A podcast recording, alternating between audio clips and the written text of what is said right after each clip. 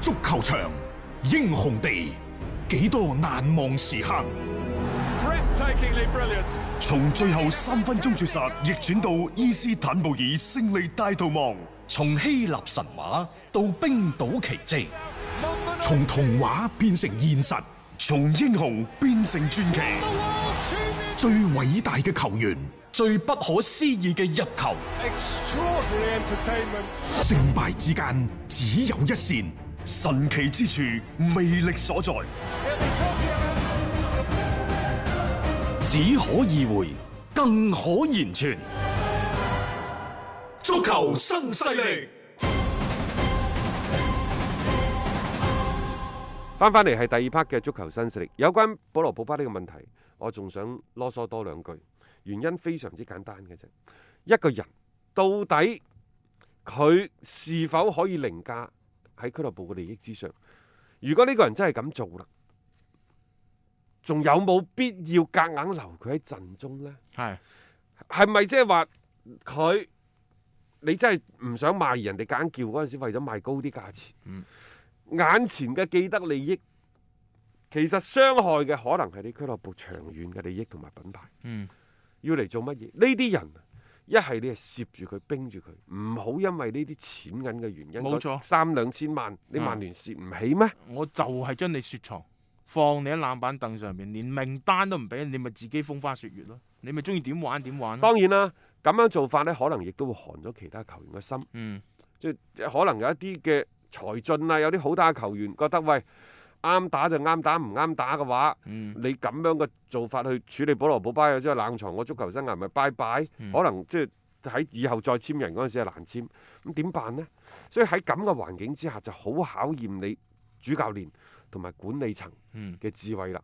既要佢走，撇除球隊當中嘅毒瘤，嗯亦都唔好俾球隊喺今後嘅引援過程當中呢，又或者其他球員有樣學樣咁樣仿照保羅保巴嗰啲，啊唔掂鬧下球員就走。嗯，所以呢、個呢、個處理啊，真係要審慎。即係作為球迷，我哋就梗係希望，誒、既然唔要就走啦。嗯但係具體到真係落實到係具體執行要工喐作手當中嘅咧，時候咧，嚇其實要考慮嘅好多，佢可能係涉及到經濟學、心理學、運動嗰啲咩競技學諸如此類嗰啲，佢係一個即係綜合嘅學科嚟，唔係咁容易處理呢個人。嗯嗯，而家就麻啲麻煩都已經擺咗喺度噶啦。嗱，之前我哋節目都講咗噶啦，一到有啲咩大賽啊啊啲咩嘢場合啊，呢、個保羅普巴就唔安分。係啊，，仲有一樣嘢就係球隊好嘅時候呢。係啊。成績好嘅時候，佢屁都唔 放過嘅。嗯但係球隊嘅成績一有啲咩動盪依喐嘅誒時哎唔候，關我事㗎。佢總係會揾一啲機會或者啲辦法出即嚟。即係好似要撇清關係咁樣樣啊！即係咁而你家咪咯，翻國家隊報道，啊因為佢喺迪金斯嘅法國國家隊隊嗰度呢，好似攬咗塊免死金牌咁，就係無論佢表現好唔好都好，嗯，佢都有個位置啊嘛，佢都有個位。仲要嗱啱啱俱樂部輸個一比六，翻轉同我贏咗個七比一，我唔理友誼賽又好咩都好啊！嗱，我保羅普巴一樣係咁掂嘅嗯，我踢波嗱，我去到法國國家隊係好好表現嘅，只不過喺你蘇斯克查喺你曼聯嗰度，你唔識用我嘅啫嘛，咁即係好似好多嘅一啲言外之音啦，即係呢呢位仁兄佢有好多時候嗰啲講話嗰啲方式方法啲時間點咧。其實佢身後啲經紀人團隊啊，真係做咗好多嘅呢一啲嘅部署啊嘅，係有意而為之嘅，即係佢專登就喺球隊即係有難嘅時間段咧，真係大難臨頭各自飛嘅嗰種嘅典型嚟嘅。呢、個保羅保巴嗰種反骨啊，係已經反到出晒面。嗯我唔明白點解曼聯仲係容忍佢。當然，即係頭先都講過，可能係原因之一。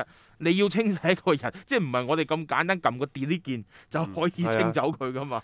誒、麻煩咯，反正呢、一個誒、即係係啊你個包袱自己孭上身嘅係啦，冇計嘅。啊好啦，咁啊，接住呢，我哋睇翻今晚嘅歐國聯嘅賽事。嗱，今晚歐國聯其實係大部隊嚟㗎嚇。啊，好多比賽啊，今晚誒當然啦，就大家比較受關注嘅，亦都時間比較好嘅呢，就十二點有英格蘭對住比利時嘅賽事啦，係啊等等。咁、嗯然之後呢，就喺深夜兩點幾嘅時候啊，法國啊嗰班呢就都會出嚟嘅。係係，即係集中晒喺今晚都會進行，即係因為點解咧？之前係進行咗嗰個歐洲杯預選賽，所以係佢壓迫咗個賽程但啊。而家係歐洲國家聯賽嗯新一輪嘅較量啦，呢一輪係歐洲國家聯賽嘅第三輪嗯，啊嘅較量嚟嘅。第三嗯輪嘅比賽嚇，誒、英格蘭對比利時呢場賽事就一定係最受關注㗎啦。啊但係咁喎，一隊呢就慢慢慢慢年紀漸大，嗯總體實力見頂，我感覺啊，有啲咧開始日落西山嘅。係講緊呢就係比利時比利時、冇錯，英格蘭呢，就幼師，嗯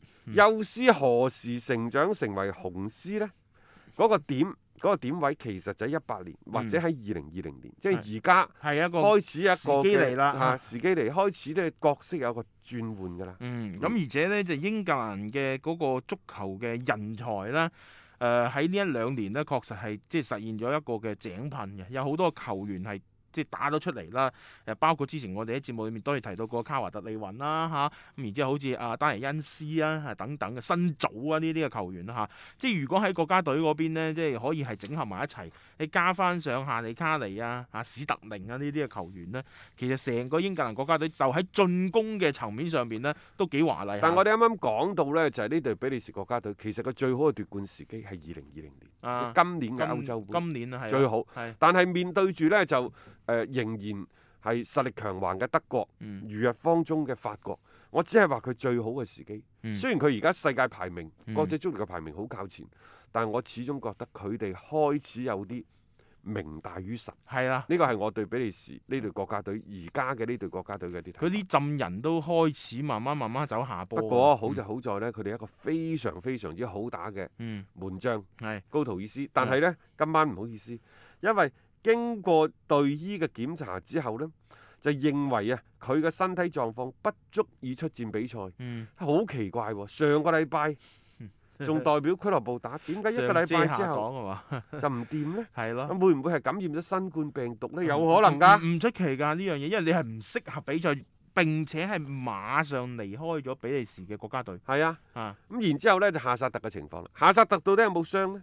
嗱，佢今晚係有機會嗱上場嘅上場嘅。係好啦，佢嘅轉會嘅身價到底係一個億定一點五億呢？唔知。嗯啊但係佢而家最新嘅身價得六千萬，呢個係既成嘅即事係實。跌得好緊，真係冇比較就冇傷害。嗯好，唉，一個一個賽季即嘅，係仲有佢一個賽季，雖然佢受傷，嗯但係呢位球員是否喺受傷期間有冇積極配合治療啊？是否自律啊？等等。嗯總之而家你就孭咗條車胎出嚟打波嘅係啊，即係肥仔啊！即係啲媒體就即係專門將呢樣嘢係即係聚焦成為咗頭條。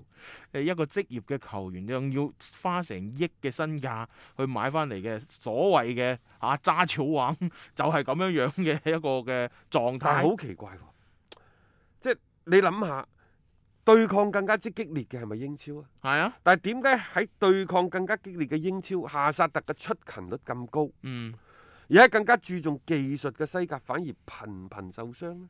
我真係諗唔明白。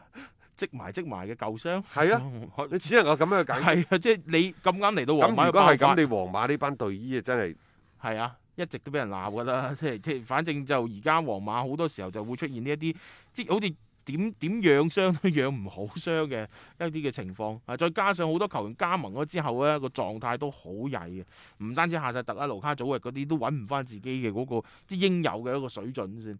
誒、而家再翻到國家隊嗰邊，你諗下嗱，即係再回應翻頭先嘅話題啊啦。你而家比利時又仲要靠翻夏薩特呢啲嘅球員，即係本身就係一個即係唔係好靠譜嘅一個不過情況嗯咁。。其實呢隊英格蘭呢，又唔係話全主力嘅陣容，嗯。因為之前維幾啊、咩格連活特啊、係啊科頓嗰嗰啲冇嚟到冇入嘅啊，冇入譚場美阿巴謙、哲維爾、嗯新組就違反新冠規定，就冇入到大名單。嗯夏利卡尼就因為收休整啊，所以嗯今次亦都係冇入選到呢一屆嘅英格蘭國家隊。嗯所以你睇翻轉頭，就係佢哋上一場打威爾士嗰隊波啊，嗯首發十一個人嚟自十個俱樂部嗯，十一個人加埋只有五十幾次國際比賽經驗，亦就話平嗯均 一個人代表嗰隊波最多平均都係打五場，係即係冇乜經驗嘅，全部新仔嚟嘅，嚇咁啊最老嗰個呢嗯就係哲比亞。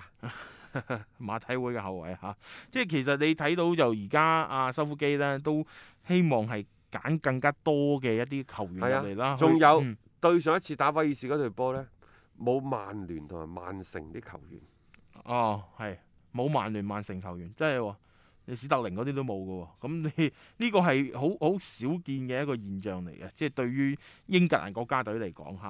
咁但係呢，喺另外一個角度嚟講呢，修夫基佢可以選材嘅範圍又係廣咗好多，佢唔係淨係集中翻喺嗰幾隊嘅所謂嘅強隊身上，係更加多嘅一啲年輕嘅才俊啦，得到機會進入到國家隊，咁佢哋會比較落力嘅喎，因為你踢而家呢啲歐國聯嘅賽事，你好怕就揀咗一批人過嚟，佢哋唔一定係真係出盡全力咁去同你去比賽去表現，咁但係一班嘅新仔過到嚟呢，佢哋為咗上場嘅機會係會搏嘅。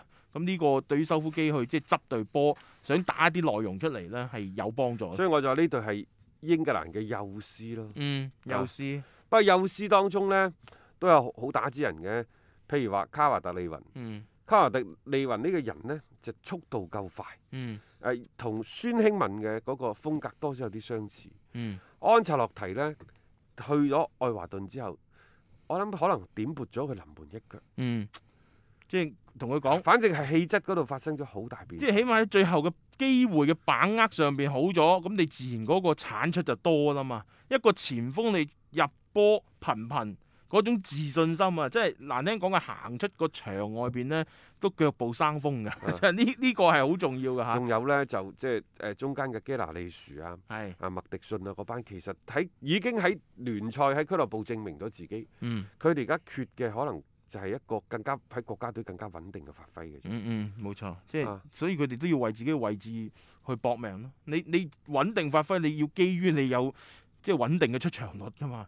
咁喺修夫基嘅嗰個體系底下，你邊一位係可以納入佢嘅法眼呢？啊，啊，即係呢個係佢哋要爭位咯。即係沙卡啊，係啊，然之後就亞歷山大阿洛啊阿等洛等。係啊，其實呢班真係英格蘭嘅幼師。嗯呢、個呢班英格蘭嘅幼師有個特點呢，就啱啱我哋講咗咁多人呢，叫做天才湧現。嗯但係呢班人叫做天才，就只係限於英格蘭本土嘅天才啫喎。嗯，如果放喺全歐洲乃至全球嚟講呢，呢一班嘅天才最多算係二流嘅天才，係即係冇咩頂級嘅天才。呢、啊個亦都係即係修夫基而家所面臨嘅嗰個即係比較艱難抉擇之一。嗯但係誒、呃，從數量上嚟講呢，足夠啦。啊，成班即係每個位置上起碼都有三到四個人可以選擇，嗯但係偏偏呢班人都唔係即係放喺歐洲唔係頂級嘅水準。即係少咗個獅子王啦。不過啊講唔嚟講去緊要，啊唔緊啊要，因為只要你英格蘭主教練嘅位，又或者係嗯唔好話修夫基或者其他人都好啦，只要呢個人係有能力，嗯佢一定會可以將一隊二流嘅實力嘅球隊或者球員，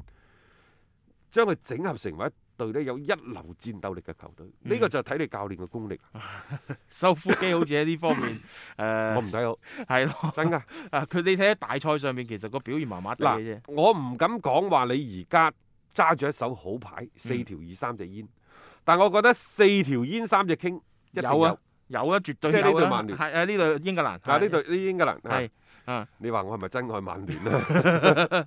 修夫基嗱，因為喺一八年嘅世界盃，大家都睇到佢帶咗啲乜嘢嘅英格蘭出嗯嚟啊。走線靚㗎咋嚇，呢個四強係啊水分好高㗎。 冇錯，啊，然之後喺歐國聯嗰度，點解又係去到啲半決賽嗰陣時咧不堪一擊咧？嗱，呢啲都係你需要去去正視一下，你係咪英格蘭嘅瓶頸就到嗰度啊？你嘅天賦係咪已經完全兌現晒出嚟啊？成班波人啊配咗俾你啦，你有冇打到應有嘅水準出嚟呢？嗱，呢啲其實大家可以去睇嘅。點解話對修夫基一直係一個保留嘅態度？喺我哋節目當中呢個觀點其實係一直都係維持住嘅，就係從佢好多時候帶隊波出嚟嘅整體嘅發揮呢。係未如呢個預期係有關係㗎。上一場贏嘅威爾士，大家唔好睇太多啊嚇。嗰隊威爾士哦好 dạ. 好啊流好嘅，甚至乎之前仲誒有人話喂，如果蘇斯克查落課，傑斯係嘛傑？斯會唔會翻返曼聯？我同你講，你睇完嗰一場對英格蘭國家隊嘅賽事，係曼聯啲球迷喺度燒多幾 炷香。掉頭走啊！求神拜佛，你千祈唔好揾傑斯翻嚟。啊我同佢講，我大膽啲講句啦，一個咁優秀嘅球員，佢一定唔係一個優秀嘅教練。係咯我，講嘅係傑斯，真將㗎。將佢美好嘅一面留喺大家嘅記憶當你中咪好咯。寧願揾翻堅尼，啊，你惡嘢係啊，我哋就係鎮住你嘅，即係咁啊可能都仲雖好然堅啲。尼嘅執教履歷亦都唔算話好好，冇計啊，你但係應係該點都好過傑斯吧。啊，曼聯你係要揾名宿，你都係呢啲人嘅啫。修夫基亦都同樣，嗯我真係唔覺得修夫基有咩好嘅。嗯其實呢隊曼聯有機會呢，真係可以喺呢一個嘅意大利或者西班牙嗯揾個教頭翻嚟執一執。嗯你話邊個好呢？我真係唔知，因為適合教啊，國家國家隊俱樂嘅並部啊唔適合教呢一個嘅俱樂部㗎。嚇嚇揾下咯。列比好似冇嘢 做。OK，咁呢個就係英格蘭國家隊嘅一個情況啊。一個為足彩愛好者度身訂造嘅全新資訊平台北單體育，經已全面上線。北單體育擁有基於北京單場賽事作出全面評估嘅優秀團隊，雲集張達斌、陳奕明、鐘毅、李漢強、呂建軍等大咖，為你帶嚟更專業嘅賽前預測分析以及賽後總結報告。北單體育無需註冊，一鍵辦理。想避免足彩市場起起伏伏，快啲嚟微信搜索公眾號北單體育。